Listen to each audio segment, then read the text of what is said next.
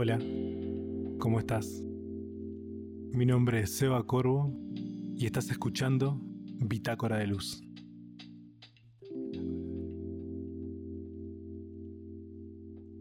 Somos enemigos del tiempo. A lo largo de toda la historia, siempre intentamos dominar el tiempo, o por lo menos organizarlo. Desde los egipcios, que dividieron el día en 24 horas, y creyeron así que podían dominar el tiempo. Pero sabemos que eso no es posible.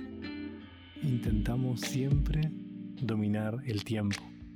Intentamos detenerlo e incluso muchas veces intentamos volver en el tiempo.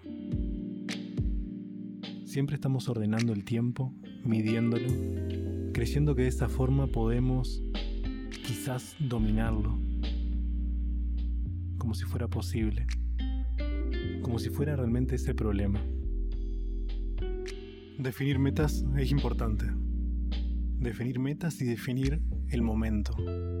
Esas metas a largo plazo. Pero no hago referencia a eso. Hago referencia puramente al control. Al control que creemos que podemos ejercer sobre el tiempo. Pero ese no es el problema. El problema no es el tiempo. El problema es qué elegimos hacer con nuestro tiempo.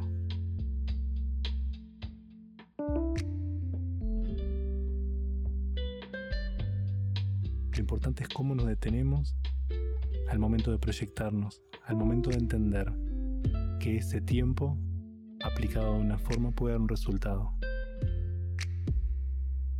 Se trata de estar en el lugar indicado, en el momento indicado, y justamente en el momento.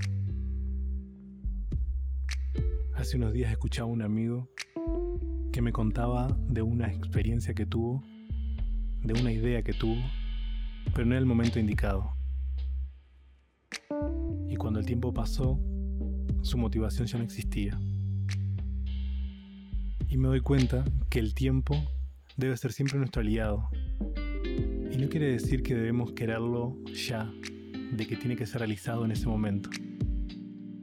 Quiere decir muchas veces que debemos detenernos, esperar y saber que el tiempo en algún momento llega, porque el universo es perfecto y puede dar una vuelta gigante, pero seguro, seguro vuelve a ti.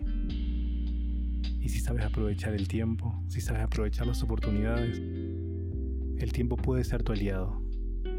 Pero eso no quiere decir que podemos dominar el tiempo. Porque el tiempo siempre fue y siempre será nuestro enemigo. No corras contra el tiempo. Detente y espera el momento.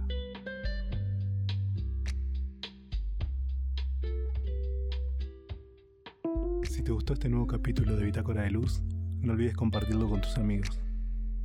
Si quieres comentarme algo, me puedes escribir por Instagram. Mi usuario es sebacorvo.ui. Que estén bien.